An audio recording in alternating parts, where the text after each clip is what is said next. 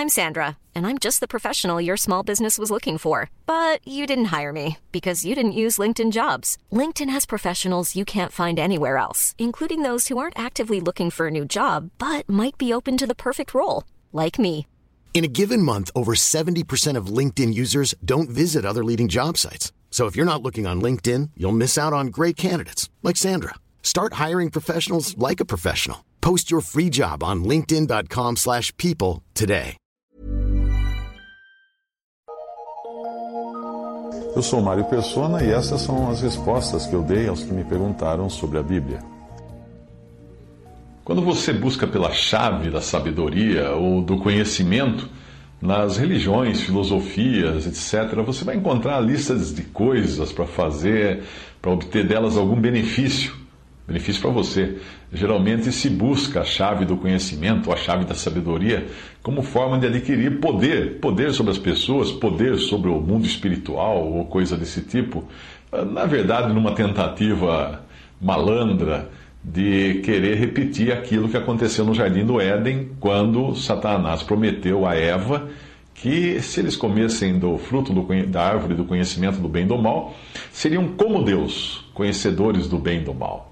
Então, essa, esse conhecimento, essa chave do conhecimento, essa chave da ciência, essa chave da sabedoria, alguém poderá dizer a você que é algo que você vai precisar anos de exercícios espirituais e meditação e uma série de coisas, estudos, estudos, entrar para alguma sociedade secreta, até adquirir um grau de conhecimento ou um nível uh, capaz de desvendar os mistérios do universo, até mesmo ter alguma ideia do que poderá encontrar no além. Essa é a chave do conhecimento ou a chave da sabedoria que normalmente as filosofias oferecem para você. Mas a chave do conhecimento ou da sabedoria é muito mais acessível do que muita gente pensa. Jesus disse aos fariseus que eles se apoderaram da chave do conhecimento. E aí ele continua: Vocês mesmos não entraram e impediram os que estavam prestes a entrar. Isso está em Lucas 11, 52. A chave do conhecimento é o próprio Jesus.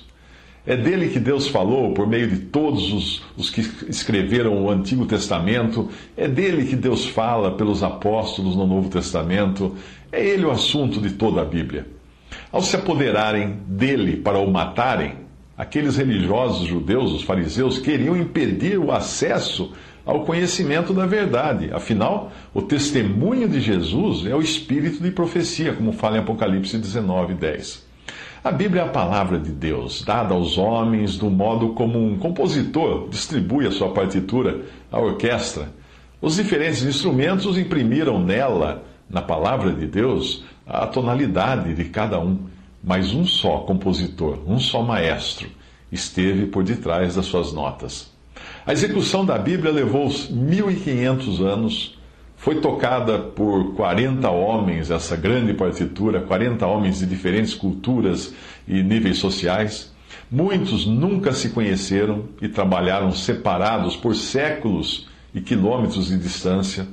Pense nesses vídeos do YouTube uh, com, com uma mesma música executada por artistas diferentes, de diferentes países, que às vezes você encontra no YouTube, uh, e você terá uma vaga ideia de como foi a composição do, do texto sagrado, que é a Bíblia, que é a palavra de Deus. Um só é o tema da Bíblia. Sim, um só, do princípio ao fim, Cristo. Cristo é o tema da Bíblia, do princípio ao fim. Ele é o Alfa a primeira letra, letra do, do, alfabeto grego, ele é o ômega, a última letra do alfabeto grego. Por isso Jesus aparece de Gênesis a Apocalipse. E se você deseja conhecer a verdade e se aproximar de Deus, precisará conhecer Jesus.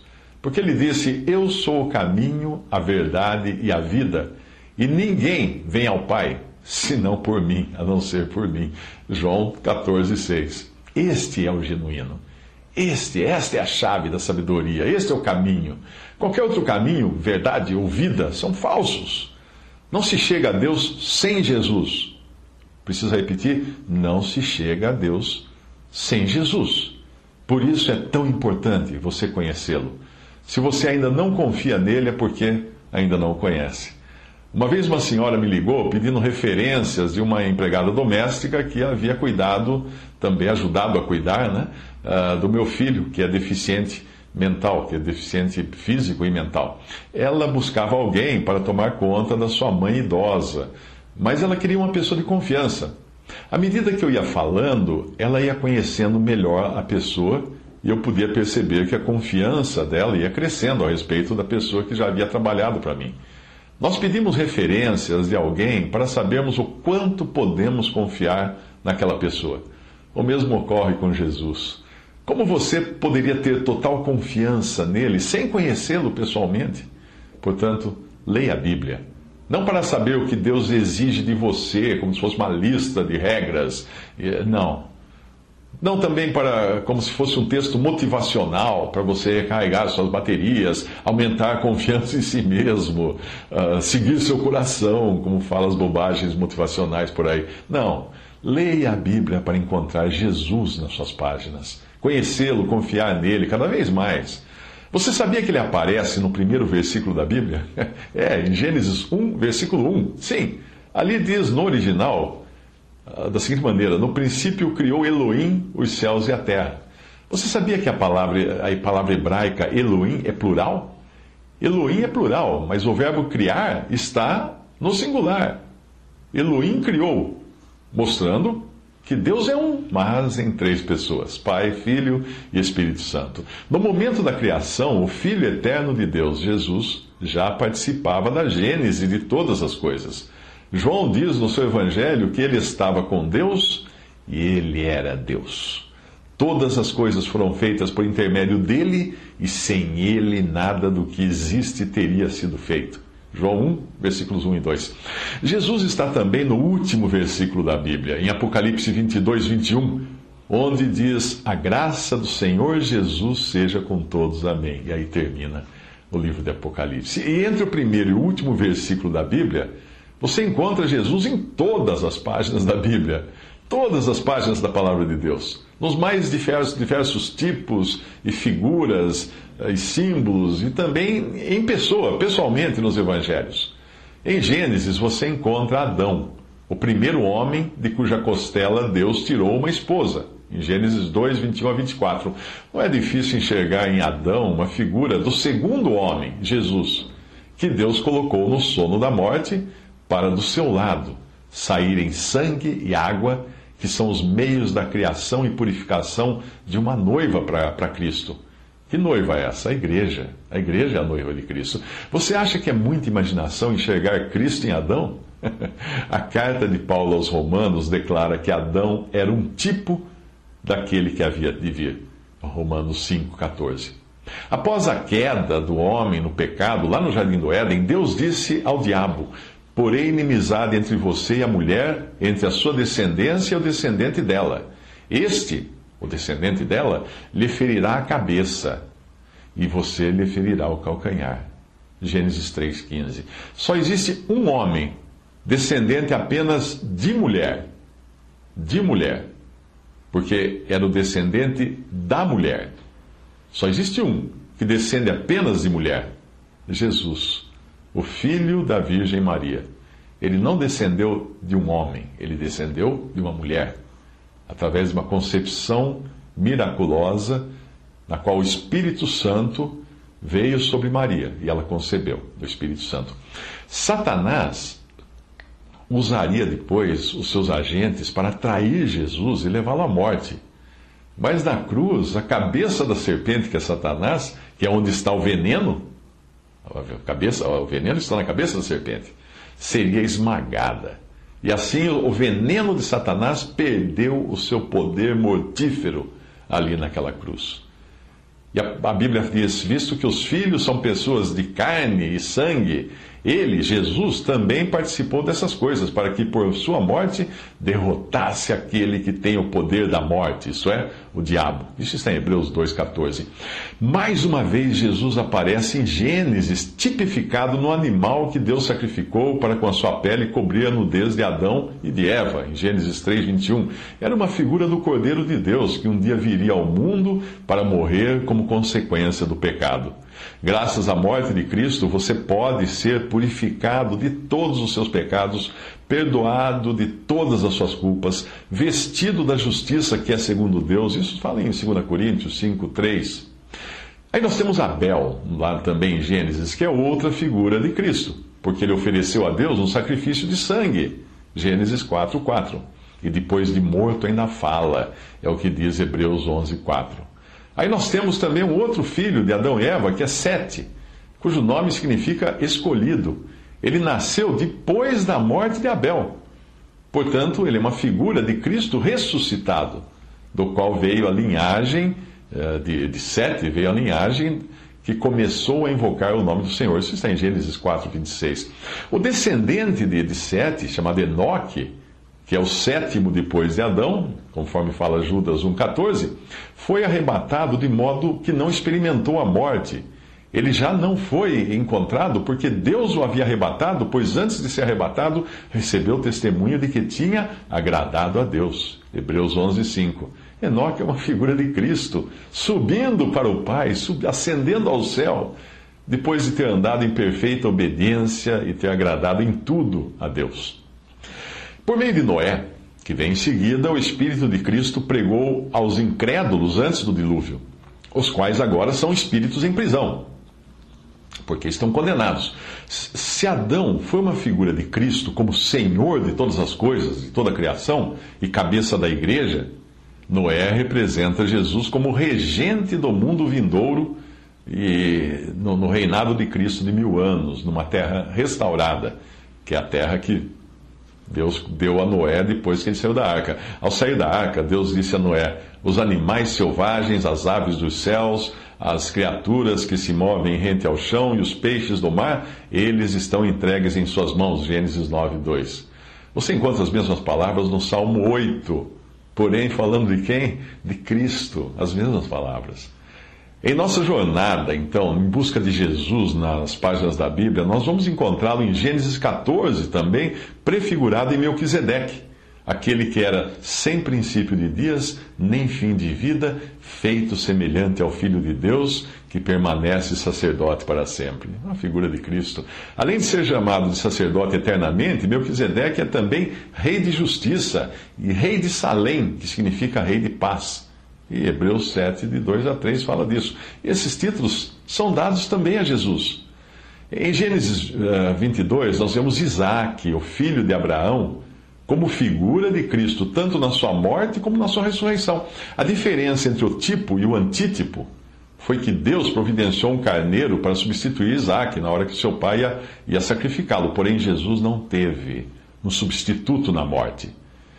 Tendo Isaac sido libertado da morte, assim como Cristo foi libertado da morte na ressurreição, isso você encontra no capítulo 24 de Gênesis, Abraão envia então um servo através do deserto em busca de uma esposa para o seu filho Isaac, o que é uma figura de Deus Pai enviando o Espírito Santo a este mundo para reunir a igreja, a noiva de Cristo. Nós vemos depois disso Esaú e Jacó, representando respectivamente o fruto da carne e o fruto do espírito. E ao seguirmos a carreira de Jacó, a vida de Cristo vai pouco a pouco sendo revelada nele, até ter a sua plenitude no seu filho José. Este, José, o predileto de seu pai Jacó, é também uma figura de Cristo. José foi odiado por seus irmãos, vendido como escravo, dado como morto, horas foi figura de Cristo, tudo que, tudo que aconteceu com ele. No Egito, José foi preso por resistir à tentação da mulher de Potifar. Ele se destacou depois na prisão como capaz de revelar os sonhos e segredos das pessoas. E mais tarde ele revelaria também o que havia por detrás do sonho de Faraó e acabaria exaltado ao trono de vice-rei de todo o Egito. Não é coincidência nós encontrarmos Jesus no capítulo 4 do Evangelho de João, justamente à beira do poço de Sicar, perto das terras que Jacó dera a seu filho José. Sim, é isso que você encontra lá em João. Conversando com uma mulher samaritana. Impressionada com a capacidade de Jesus descobrir os seus segredos, seus próprios segredos, a mulher correu à cidade anunciando: Venham ver um homem que me disse tudo o que tenho feito. Caso não era isso que José fez a respeito de Faraó. lá no Egito. Os habitantes do lugar, ali de, Samaria, depois de conhecerem Jesus, disseram à mulher: Agora cremos não somente por causa do que você disse, pois nós mesmos o ouvimos e sabemos que este é realmente o Salvador do mundo. Você vai ler isso em João 4, de 1 a 42. Hoje, Jesus é Salvador de todos os que nele creem. E em breve ele voltará, primeiro para buscar a sua igreja e depois em glória para reinar. Então ele será reconhecido pelos judeus, pelos seus irmãos, assim como José foi reconhecido por seus próprios irmãos numa das mais dramáticas passagens da Bíblia, que você lê no final do livro de, de, Gênesis, lá no Antigo Testamento. Depois de rejeitado, vendido e dado como morto por seus próprios irmãos, José se tornou o salvador deles. É, em amor e graça tirou deles qualquer temor de revanche, quando ele disse assim: Vocês planejaram mal contra mim, mas Deus o tornou em bem para que, for, para que hoje fosse preservada a vida de muitos. Por isso não tenham medo, eu sustentarei vocês e seus filhos. E assim os tranquilizou e lhes falou amavelmente. Isso está em Gênesis 50, de 20 a 21. Moisés, Moisés surge no livro de Êxodo como figura de Jesus também, olha aí outra vez, como figura de Jesus o libertador de seu jugo, do, do seu povo, do jugo de Satanás. Se você lê os evangelhos, você deve se lembrar de que o rei Herodes mandou matar os meninos até a idade de dois anos, mais ou menos, na tentativa de livrar-se de Jesus, que havia nascido e era um menino, e essa foi a mesma estratégia usada por Satanás ao inspirar Faraó a eliminar os meninos hebreus. Mas Moisés escapou da morte, o menino Moisés escapou da morte, e mais tarde nós o encontramos casando-se com Zípora uma mulher gentia cujo nome significa passarinha e tem o sinônimo de insignificante. Paulo também descreveu a igreja, a noiva de Cristo, como insignificante aos olhos do mundo. Ele disse: Irmãos, pensem no que vocês eram quando foram chamados. Poucos eram sábios, segundo os padrões humanos, Poucos eram poderosos, poucos eram de nobre nascimento, mas Deus escolheu as coisas loucas do mundo para envergonhar os sábios, escolheu as coisas fracas do mundo para envergonhar as fortes. Ele escolheu as coisas insignificantes do mundo, as desprezadas e as que nada são, para reduzir a nadas que são, para que ninguém se vanglorie diante dele. 1 Coríntios 1, 26 a 29, essa passagem é maravilhosa. A libertação do povo no Egito, lá atrás, aconteceu por meio de outra figura de Cristo, um cordeiro sem defeito sacrificado na instituição da Páscoa. O seu sangue aplicado ao batente das portas das casas dos hebreus seria a garantia de que a morte não entraria ali quando o juízo de Deus caísse sobre todo o Egito. E depois, em outra figura representando o crente associado a Cristo na sua morte, nós vemos os hebreus passando pelo fundo do mar, um lugar de morte, e saindo triunfantes e salvos do outro lado. Porém, ainda num deserto a caminho da terra prometida.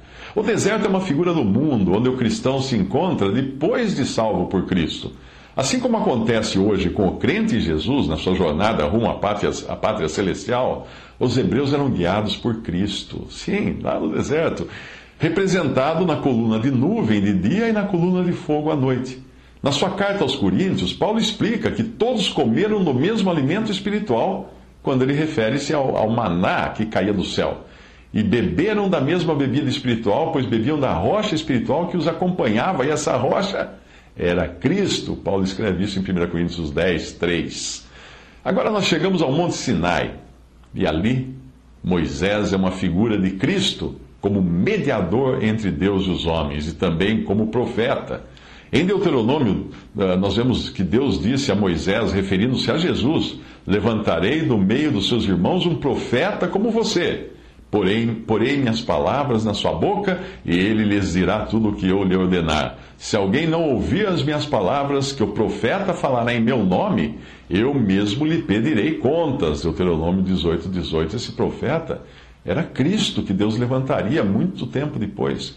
E no Evangelho, o próprio Jesus diz: Quem me rejeitar a mim e não receber as minhas palavras, já tem quem o julgue. A palavra que tenho pregado, essa o há de julgar no último dia.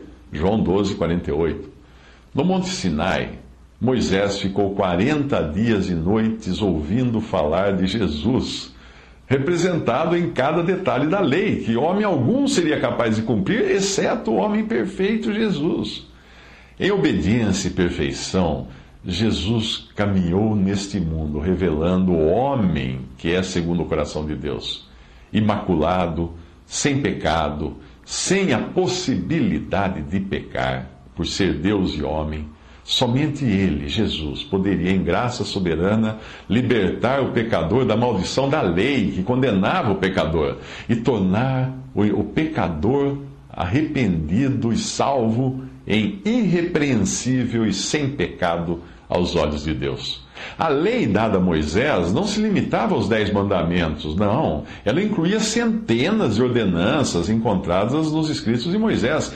Cada oferenda ali do Antigo Testamento nos fala de Cristo, e cada sacrifício aponta para o sangue que seria derramado na cruz para a glória de Deus e a salvação do pecador. O tabernáculo, a grande tenda que Deus ordenou que fosse construída como lugar de adoração dos hebreus no deserto, é uma figura de Cristo, sim, bem como seus utensílios, até mesmo o véu, a grande cortina que impediu o acesso ao Santo dos Santos, eh, que é a figura da presença de Deus, também tudo ali é uma figura, figura de Cristo. É disso que fala a carta aos Hebreus quando menciona o véu do templo, o templo depois que foi construído de pedras em Jerusalém, e ali Hebreus menciona o véu do templo que foi rasgado no momento da morte de Jesus. Diz assim: Portanto, irmãos, temos plena confiança para entrar nos santos dos santos pelo sangue de Jesus, por um novo e, vinho, e vivo caminho que ele nos abriu por meio do véu, isto é, do seu corpo.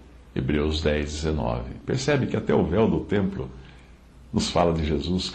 Arão, irmão de Moisés, era uma figura do sacerdócio de Cristo, intercedendo por nós junto a Deus. Cada detalhe das vestes de Arão, do seu ministério, tudo apontava para o caráter e ministério de Jesus como nosso sumo sacerdote diante de Deus. Porém, por mais preciosas que sejam as figuras do Antigo Testamento, a carta aos Hebreus nos exorta a não nos ocuparmos com tabernáculos, templos, sacerdotes humanos, rituais copiados do judaísmo, mas a nos ocuparmos com a realidade, que agora é Cristo aos Colossenses, Paulo referiu-se ao Antigo Testamento como sombras, sombras do que haveria de vir. Em Colossenses 2, 16 a 17. E aos Coríntios, ele escreveu que essas coisas ocorreram como exemplos para nós. Isso está em 1 Coríntios 10, 6.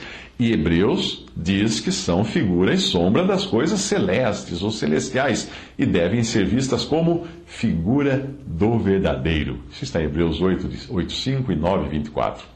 Quando Cristo veio como sumo sacerdote dos benefícios agora presentes, diz a carta aos Hebreus, ele adentrou o maior e mais perfeito tabernáculo, não feito pelo homem, isto é, não pertencente a esta criação. Não por meio de sangue de bodes e novilhos, mas pelo seu próprio sangue, ele entrou no Santo dos Santos, uma vez por todas, e obteve eterna redenção. Temos um sumo sacerdote, o qual se assentou à direita do trono da majestade nos céus e serve no santuário, no verdadeiro tabernáculo que o Senhor erigiu e não o homem. Hebreus 8, de 1 a 2. Depois de saber disso tudo, como, como é que um cristão pode, de sã consciência, adorar a Deus num templo feito de tijolos, com um sacerdote humano à frente, com um altar de mentirinha? E tantos utensílios piratas que são cópias baratas daquelas figuras do Antigo Testamento. Como é que pode um cristão hoje se sujeitar a esse tipo de coisa? O capítulo, no capítulo 21 do livro de Números, nós encontramos mais uma vez Jesus, representado na serpente de bronze que Moisés fez para curar os israelitas das picadas das serpentes no deserto. O Senhor disse a Moisés: Faça uma serpente e coloque-a no alto de um poste. Quem for mordido e olhar para ela viverá. Moisés fez então uma serpente de bronze e colocou-a num poste. Quando alguém era mordido por uma serpente, olhava para a serpente de bronze e permanecia vivo. Isso está em Números 21, de 8 a 9. Nós não teríamos como ver Jesus ali se não fosse pela explicação dada por ele a Nicodemos no Evangelho de João, quando ele falou da vida que está disponível para o pecador moribundo que crê no crucificado. O Senhor Jesus falou o seguinte: da mesma forma como Moisés levantou a serpente no deserto, assim também é necessário que o Filho do Homem seja levantado para que todo que nele crer tenha a vida eterna. Isso está em João 3, 14 a 15. No mesmo livro de Números, o mercenário Balaão, um profeta pagão, é obrigado a falar de Jesus que virá para, para a igreja como a estrela da manhã e para Israel como o cetro que reinará por mil anos. Balaão profetizou: Uma estrela surgirá de Jacó, um cetro se levantará de Israel. Números 24, 17. Vamos deixar de lado muitas outras figuras do Pentateuco para entrarmos agora no livro de Josué, o qual é um tipo de Jesus ressuscitado e liderando o seu povo na conquista da terra prometida. É por, é por Jesus que nós somos mais que vencedores por meio daquele que nos amou, e nem morte, nem vida, nem anjos, nem demônios, nem o presente, nem o futuro, nem quaisquer poderes, nem altura, nem profundidade, nem qualquer outra coisa na criação será capaz de nos separar do amor de Deus que está em Cristo Jesus, nosso Senhor. Isso está em Romanos 8, 37 a 39. E no livro de Juízes, nós vemos depois a triste figura de um povo que se desviou de Deus, mas ainda ali, graças a Deus por isso, é possível ver nos diferentes juízes e libertadores que foram levantados por Deus, é possível enxergar uma tênue figura de Jesus, o verdadeiro libertador e o verdadeiro juiz. Nós entramos depois no livro de Ruth, e nele nós visitamos Belém, onde nasceu Obed, figura do verdadeiro servo de Deus, que nasceria, nasceria na mesma cidade, Belém e seria descendente do próprio Obed, pai de Jessé e pai de Davi, do qual viria o Cristo, Jesus. Nos dois livros de Samuel, nós vemos o profeta Samuel, que Deus levantou em meio à ruína do testemunho e é uma figura do verdadeiro profeta, por meio de quem Deus falaria nos últimos dias. Ali nós encontramos Davi, nesses livros de Samuel, encontramos Davi, o rei segundo o coração de Deus, e figura do rei que virá em glória e majestade para reinar. Mas no caráter de um reino de paz, Jesus só vai ser prefigurado por Salomão, porque Davi foi um homem de guerra. Nos, nos evangelhos, uh, o Senhor Jesus faz questão de se apresentar como aquele que é maior do que Salomão, Mateus 12, 42. Ele mostra assim que as sombras, por mais representativas que sejam da realidade, elas podem se desvanecer, como aconteceu com o próprio Salomão, com seu final inglório, final de, de vida totalmente desviado da, dos caminhos do Senhor. Deve ter sido maravilhoso, pensando agora, indo lá para Atos, Atos, vamos encontrar em Atos agora, como deve ter sido maravilhoso os dois discípulos a caminho de Emaús ouvirem Jesus falar do Antigo Testamento e começando por Moisés e todos os profetas, explicou-lhes o que constava a respeito dele em todas as Escrituras. Mais tarde ele diria aos discípulos: Foi isso que eu lhes falei enquanto ainda estava com vocês. Era necessário que se cumprisse tudo o que a meu respeito estava escrito na lei de Moisés, nos profetas e nos salmos. Então lhes abriu o entendimento para que pudessem compreender as Escrituras. Você encontra isso em Lucas 24 uh, versículo 27 e também Lucas 40, eh, versículos 44 a 45. Embora o Senhor Jesus tenha sido citado, uh, embora ele tenha citado apenas a lei, os profetas e os salmos, é possível nós encontrarmos a ele também nos livros de reis, no livro de, no, nos livros de crônicas, primeira e segunda crônicas, porém com uma nitidez cada vez menor, à medida que Deus esgotava as tentativas de despertar fidelidade no seu povo de Israel. Guardadas as devidas proporções, algumas figuras de Cristo são os reis Asa, Josafá, Ezequias, Josias, são reis que prefiguraram também, em algum aspecto ou em outro, a Cristo. Então veio o cativeiro, e aí nós chegamos ao livro de Esther, o único livro que não menciona o nome de Deus na Bíblia. E nele nós conhecemos Mordecai, um tipo do verdadeiro libertador dos judeus. Em Esdras e Neemias, nós vemos figuras de Jesus como restaurador do povo e restaurador da adoração ao Deus verdadeiro. A chave para entendermos o livro de Jó continua sendo Cristo, sim. porém ali demonstrado como aquele que é o único cuja justiça pode prevalecer aos olhos de Deus. Era essa lição que Jó, orgulhoso da sua justiça própria, precisava aprender ali no seu livro. Para isso, Deus usou Eliú, que é uma figura de Cristo, nosso grande sumo sacerdote. Ao mesmo tempo em que intercedia por Jó, Eliú indignou-se muito contra Jó, porque este se justificava a si mesmo diante de Deus. Isso está em Jó 32, versículo 2. Aí passamos para o livro de Salmos, e é como se fosse um diário pessoal de Cristo no qual ele anotou os seus sentimentos na sua identificação com o seu povo de Israel. No Salmo 16, nós encontramos Jesus, autor e consumador da nossa fé, como fala em Hebreus 12, 2, e em muitos outros salmos ele pode ser visto sofrendo o abandono que sofrerá o remanescente judeu fiel, que são os pequeninos irmãos aos quais o Senhor Jesus se refere em Mateus 25, que passarão pela grande tribulação. O Salmo 22 mostra a senda de sofrimento de Cristo, desamparado por Deus e massacrado pelos homens. No Salmo 40, ele aparece cumprindo a vontade de Deus pelo sacrifício de si mesmo, e mais detalhes você encontra depois no Salmo 69. O Salmo 102 revela os seus sentimentos de pequenez, como pardal solitário no telhado. Salmo 102, 7. Porém, nos Salmos 8 e 91, nós o vemos como o segundo homem, no seu domínio sobre todas as coisas. E no Salmo 18, é o rei que aparece triunfante, enquanto no Salmo 24, o rei da glória toma posse daquilo que é seu por direito.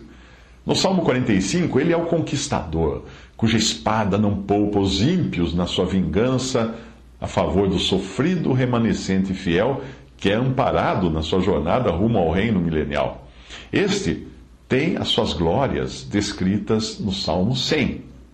Falta tempo para a gente mostrar Jesus em todos os salmos. Portanto, leia todos os salmos, começando com o Salmo 1, que mostra a perfeição da sua pessoa, o verdadeiro Deus e verdadeiro e genuíno homem, que é Cristo.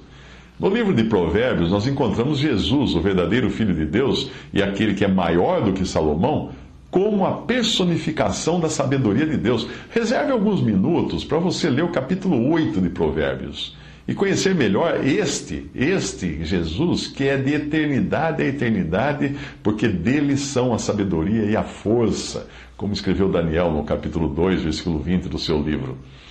É neste livro que você encontra Jesus também como amigo, no livro de Provérbios, como um amigo que ama em todos os momentos e um irmão na diversidade. Provérbios 17, 17.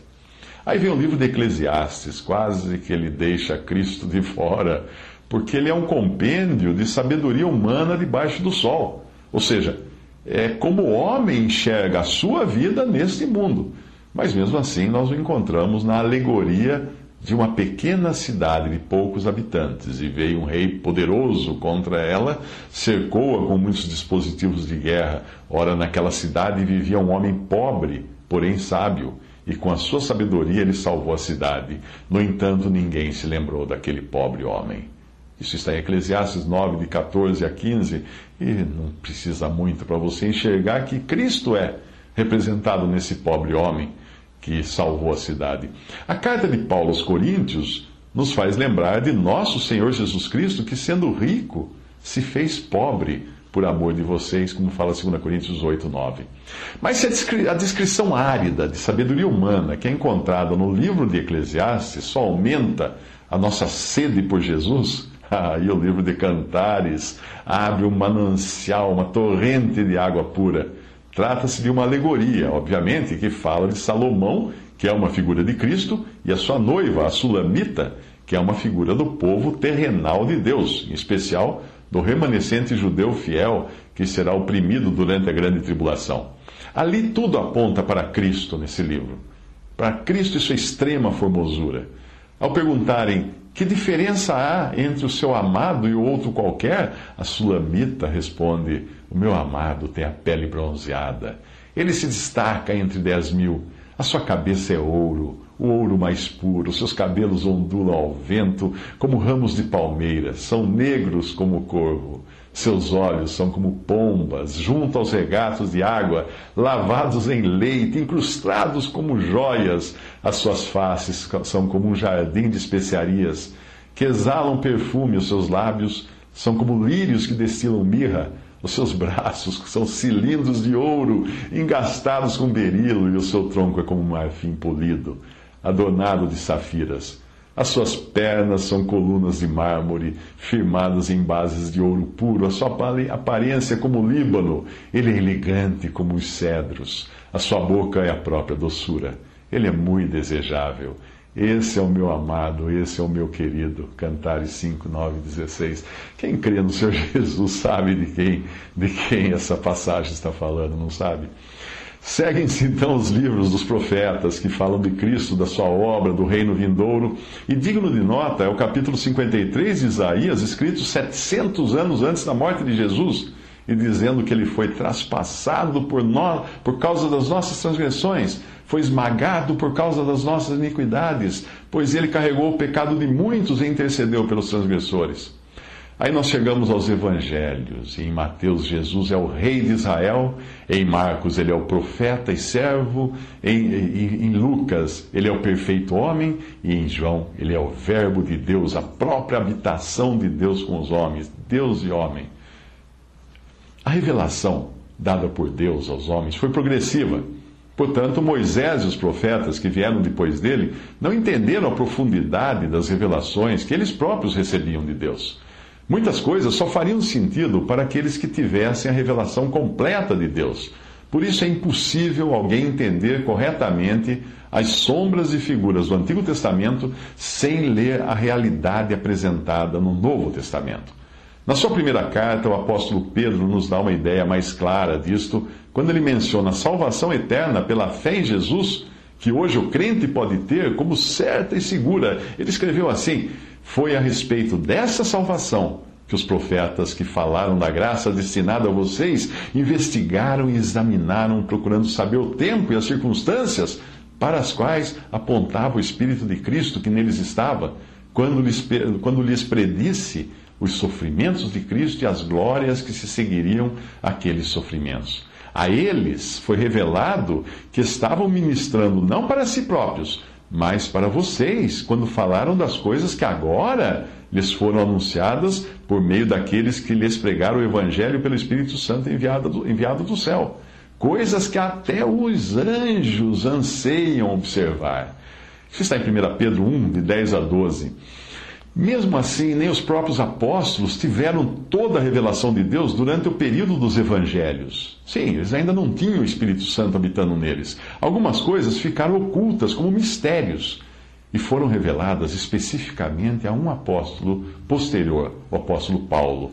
Ele é o autor do que podemos chamar de quinto evangelho, que é a carta aos Romanos, onde diz que onde ele diz: pelo meu evangelho e pela proclamação de Jesus Cristo, de acordo com a revelação do mistério oculto nos tempos passados, mas agora revelado e dado a conhecer pelas escrituras proféticas por ordem do Deus eterno. Isso está em Romanos 16, 25 a 26.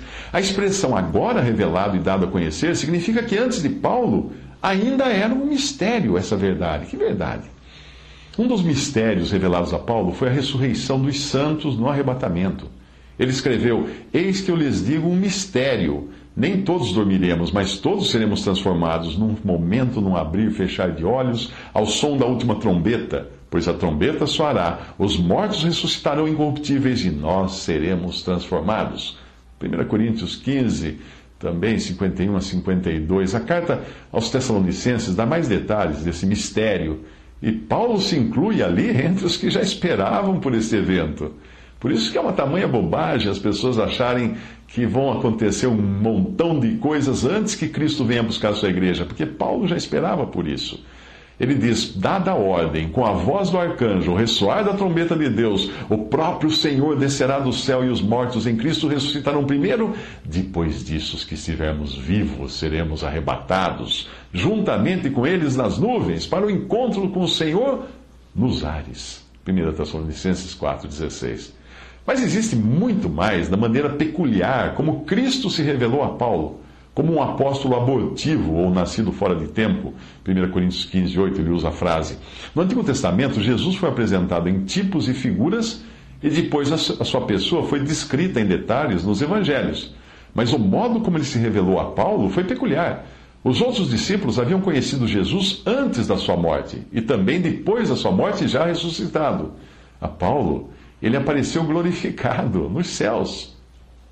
E como se isso não bastasse, o Senhor levou Paulo para conhecer o paraíso, o terceiro céu onde o apóstolo ouviu coisas indizíveis, coisas que ao homem não é permitido falar. Ele diz isso em 2 Coríntios 12, 4. Portanto, ainda que você encontre Jesus em figuras do Antigo Testamento, e vivo, morto e ressuscitado, nos evangelhos, é por meio de Paulo que você poderá conhecê-lo glorificado e na sua relação com a igreja, que é o corpo de Cristo isto por causa da revelação do mistério guardado em silêncio nos tempos eternos e que agora se tornou manifesto e foi dado a conhecer por meio das escrituras proféticas, segundo o mandamento do Deus eterno, para obediência por fé entre todas as nações, Paulo escreve em Romanos 16, de 25 a 26. A chave, a chave para você abrir o cofre dos segredos ou mistérios de Deus é a obediência por fé não apenas fé, mas a fé daquele que está disposto a obedecer para conhecer a sabedoria de Deus. O mistério que estava oculto, o qual Deus preordenou antes do princípio das eras para a nossa glória, como Paulo escreve em 1 Coríntios 2,7.